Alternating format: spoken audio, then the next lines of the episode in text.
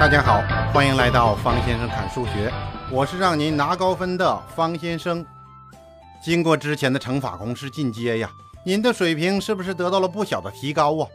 孟轲大爷说呀：“困于心，恒于虑而后作。”说做了没有啊？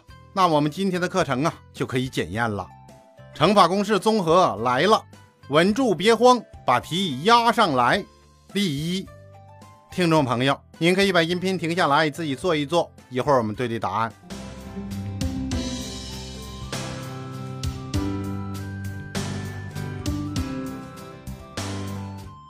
我们看看这个已知的式子吧，这是个什么东西呀？完全平方公式吧？没看出来呀？这个完全平方公式啊，穿了马甲的，而且是肉色的，不容易看出来吧？那就掏出照妖镜，口念妖孽，还不现出真身，马上就知道它是什么变的了。仔细一看呢。原来它就是 x 分之一减去三总的平方。有人说我没有照妖镜啊，也没有火眼金睛，怎么办？方先生说呀，那我们就凉拌，咱就研究吧。你的逻辑非常严密，现在就用五指山来镇压。我们知道这完全平方公式展开之后是三项，那平方差公式呢？展开之后是两项。所以，我们初步判定不可能是平方差公式，而是完全平方公式。有人笑了，方先生，你这就是蒙啊！非也，这是有理有据的高级分析呀，这就是给我们的大脑的软件升级呀。等练好了之后，你一眼就能看出来这是什么了。有人说，方先生，我还是看不出来呀，瞪着眼睛看了一个晚上这个题目，也没找到出路。那我是投降呢，我还是和他讲和呢？方先生说呀：“敌人是弹簧，你弱他就强，那只有两个字：击之。百足之虫，死而不僵。这里头有个通用的武器，业内叫做待定系数法。方先生给您演示一下。我们先来研究公式：a 的平方减去 b 的平方总的平方等于什么呀？等于 a 的平方减去 2ab 加上 b 的平方吧？这个您都知道。那我们对比一下这个题目，咱就照着来吧。那对应部分它相等啊。” A 的平方等于什么？等于式子里面的第一项啊，x 的平方分之一。那负 2ab 呢？那就等于负的 x 分之六啊。那整理一下，马上计算出 b 等于三。怎么样？看一看这 b 的平方是不是九啊？这样我们就全对上了，搞定。当然这个呀，在草稿纸上完成就可以了。有人说这也太麻烦了。方先生说呀，多试验几次，那您就知道这问题的关键的 key 了呀。拿着这个 key 就可以直接打开题目的大门，那你想干什么干什么呀？然后就可以给自己打九十九分。说为什么不打一百分呢？留一分鞭策一下自己，那以免自己骄傲啊。我的自信不是盲目的，是有根据的，对不对？针对这个题目啊，我们经过上述分析，也就知道已知的式子变成什么了：x 分之一减去三等于零。那稍微整理一下呀，x 分之一等于三。题目让我们求什么呀？x 分之二，那 x 分之一等于三了，x 分之二就等于六吧，搞定。那答案就是六啊，是不是很轻松啊？比孟子说的容易多了。那心未困，直接做呀。孟子当然他也很了不起呀，方先生提了他很多次。有一次面授课上，有个同学说：“孟子我知道啊，民可自仲尼。”方先生说呀，背串了。其实这种知识啊，要多积累。你积累多了呀，自然就掌握了。如果您是考前硬背呀，那痛苦的努力也坚持不了多久啊。也对哈，实验是应该的。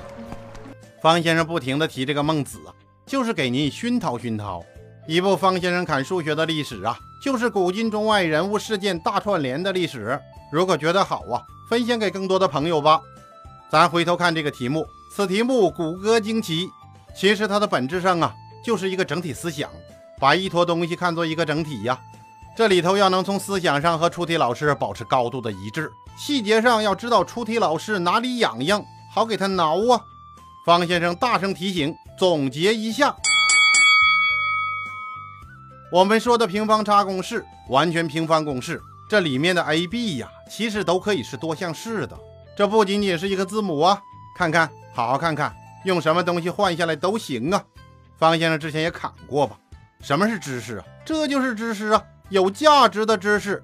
如果理解清楚了呀，什么综合问题呀都不在话下。那做题就是摧枯拉朽、秋风扫落叶。好吧，换个队形，再来一个例二。已知 m 的平方加上 n 的平方减去 6m 加上 10n 加上34等于零，求 m 减 n 的值。听众朋友，您可以把音频停下来，自己做一做，一会儿我们对对答案。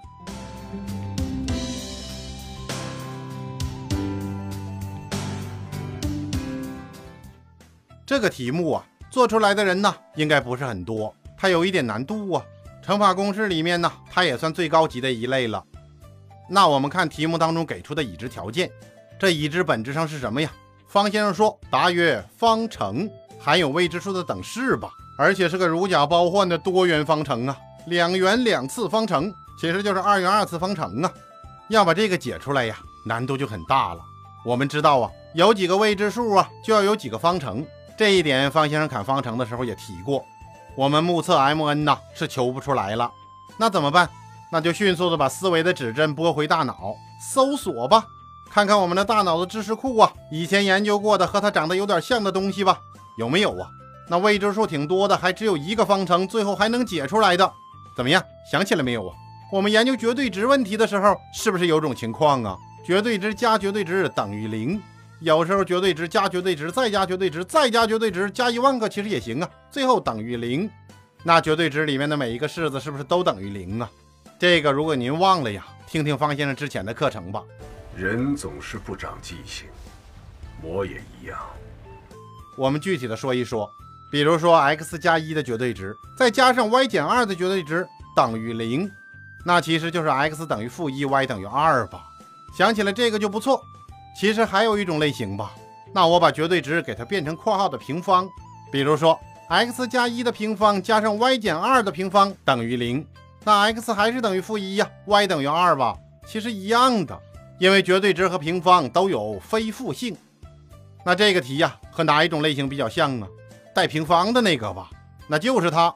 那我们就朝着这个老二开始凑，把前面那个大长式子整理成完全平方的形式，最后它又等于零啊，那不就成了若干个数的平方相加等于零了吗？所以呀，我们要把这式子配成完全平方，有个专业的词儿叫配方。当然，这不是吃药的配方哈，配完全平方。后面我们还会专门的来研究这个配方。其实也没有多难，那就是按照完全平方的公式直接来呀。不过要用熟练了不容易。我们看这个题目：m 的平方加上 n 的平方减去 6m 加上 10n 加上34等于零。好长的一个式子，方先生一口气都念不完。那 m 的平方和谁放一块比较好啊？那想想也是和 m 放一块吧。有人说和 n 方放一块。那你就得有 m n 项目啊，否则你就不能搞出一个带 m n 总的平方的。这题目里一看就没有 m n 项，所以呀，这两个不能放一块儿。这风马牛无交集呀，那还是自己跟自己玩吧。那 m 的平方和带 m 的放一块儿啊，那 n 的平方和带 n 的放一块儿吧，这样就主体分离，各自回家，各找各妈了。那我们稍微整理一下，那变成什么了？把 m 的放一块儿，这样原式就变成了。m 的平方减去 6m 加上 n 的平方加上 10n 加上34等于零。最前面是 m 团队，接下来是 n 团队，接下来还有个34，看着怎么样？顺眼多了吧？这前面的 m 团队呀，如果要构成完全平方，那缺个什么？到底缺个什么？好好想一想，九吧。M 的平方减去 6m 加上9，这不就构成完全平方了吗？那后面的 n 团队呢？要构成完全平方，缺什么呀？缺什么？缺个25吧。n 的平方加上十 n 加上二十五，这又构成一个完全平方了。那我们再看看这常数项三十四，那它正好等于九加二十五啊，怎么样？完美吧？那也就是把三十四分成了九和二十五，前面就剩下两个完全平方了。那上面的式子我们再稍微整理一下：m 的平方减去六 m 加上九，加上 n 的平方加上十 n 加上二十五等于零，这样就简单了吧？再整理一下：m 减三总的平方加上 n 加五总的平方等于零。那接下来就是 m 减三等于零，n 加五等于零了吧？解之，m 等于三，n 等于负五。那题目要我们求什么呀？m 减 n 等于多少？八吧。所以答案就是八，是不是就是个往上凑啊？那根据前面 m n 的两组数据呀，把常数项一分离，那就搞定了。有的人分离不开呀，咱们就说这小明吧，他就是个分离不开的人。一天早晨，小明的分离工作开始了。九八七六五四、三、二、一，起床！老妈一号跟踪正常，老爸遥测信号正常，超级大闹钟提示正常，内衣穿着正常，宝贝展开正常。现在主体与床板分离，主体与床板分离，主体与床板分离。唉，失败了，接着睡。所以呀，要能分离开呀。此处您要能够按照这完全平方公式来呀，根据情况进行分离，分离开了也就行了。这个呀，要慢慢来，慢慢试验。有人分解完了之后不大相信，就再把这平方乘开，观察一下看错了没有。其实这样很好啊，这样就可以体会完全平方的细致关系呀。错了可以及时纠正啊，人横过然后能改，要不断的在试错当中成长啊。这还不是孟子约的？说孟子没少约呀。是啊，孟子约出来的言论呐，成了书，那书名就叫《孟子》，这可是四书里最重要的一本。那四书您还记得吗？《大学》《中庸》《论语》《孟子》，这四书当中啊，孟子一本就三万多字，那比其他的三本加起来还多呀。孟子是不是约出来的东西最多呀？当然，孟子约出来的呀，不少也被编到了您的课本当中。离开了小梦梦啊，那高考如同黄粱一梦。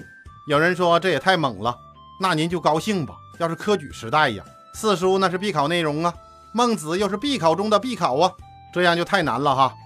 那我们看看下面这个题目吧，有点难度的来了。我们抬刀备马迎敌，例三：已知 x 的平方加上 y 的平方加上四。等于二 x 加上 xy 加上二 y，那么 x 的平方 y 的值是什么？一道填空小题呀，听众朋友，您可以把音频停下来自己做一做，一会儿我们对一对答案。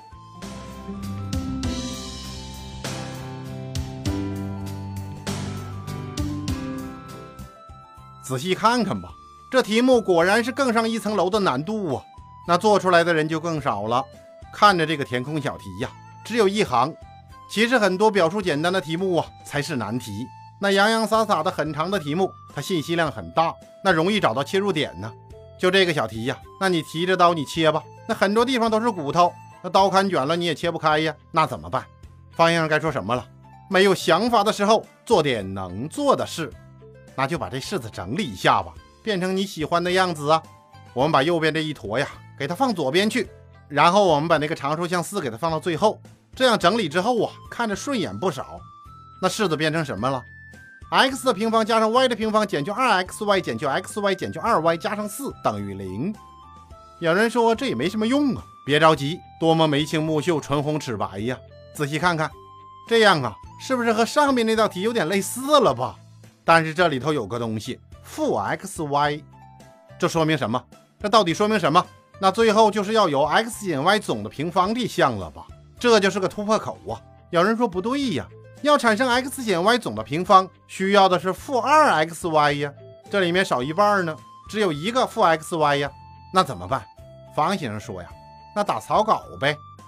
最后里面还有 x 减 y 总的平方，在草稿纸上把它写下来呀。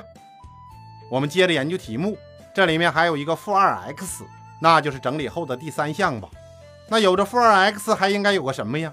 好像应该有一个 x 减一总的平方吧？那你也可以写在草稿纸上啊。有人写到这儿啊，发现有点不对，刚才没有看这个 x 平方这项。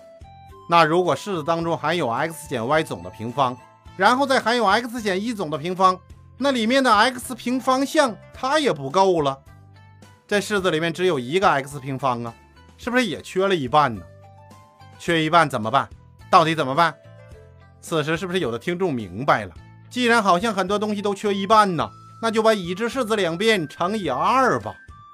反正右边是个零啊，那就帮助这个题目翻个倍。这个思路怎么样？方先生说呀，试试呗，多动手去试一试，否则你瞪着眼睛看呢，那就是宝盖头加个圆，那字念完，动手就会有收获。我们把已知的式子两边乘以二，马上上面的式子变成什么了？二 x 的平方加上二 y 的平方减去四 x 减去二 xy 减去四 y 加上八等于零。有了这个新式子啊，我们继续思考。x 减 y 总的平方等于什么？x 的平方减去二 xy 加上 y 的平方，就是利用公式把它展开呀。这右边就是你要用掉的东西呀。那我们看看上面式子左边呐，如果减掉那些用掉的东西，还剩什么了？这些你就在草稿纸上完成吧。那式子的左边如果去掉一个 x 的平方减去 2xy 加上 y 的平方，还剩什么呀？我们看一下吧，剩个 x 的平方，剩个 y 的平方，剩个负 4x，剩个负 4y，最后剩个8吧。这样剩下的式子就是 x 的平方加上 y 的平方减去 4x 减去 4y 加上8，怎么样啊？左边就剩这些东西了，看着顺眼不？这回是不是清爽凉快了呀？和上面的题目很类似吧？那我们把一家的给它放到一块儿，整理一下：x 的平方减去 4x 加上 y 的平方减去 4y 加上8。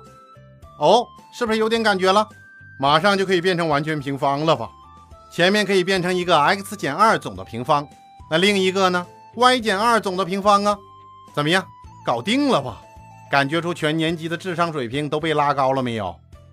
那我们看看题目当中的已知条件变成什么了？经过刚才的整理。X 减 y 总的平方，加上 x 减2总的平方，加上 y 减2总的平方，那胜算基本上达到了百分之九十九吧。有人说这个和刚刚的分析呀，x 减一的平方项有点不一样啊。方先生说呀，这就是与时俱进的试错呀。试错的目的当然是为了正确呀。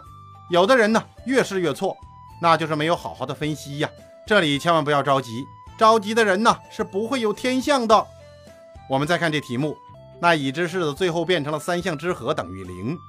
有人说怎么三个呢？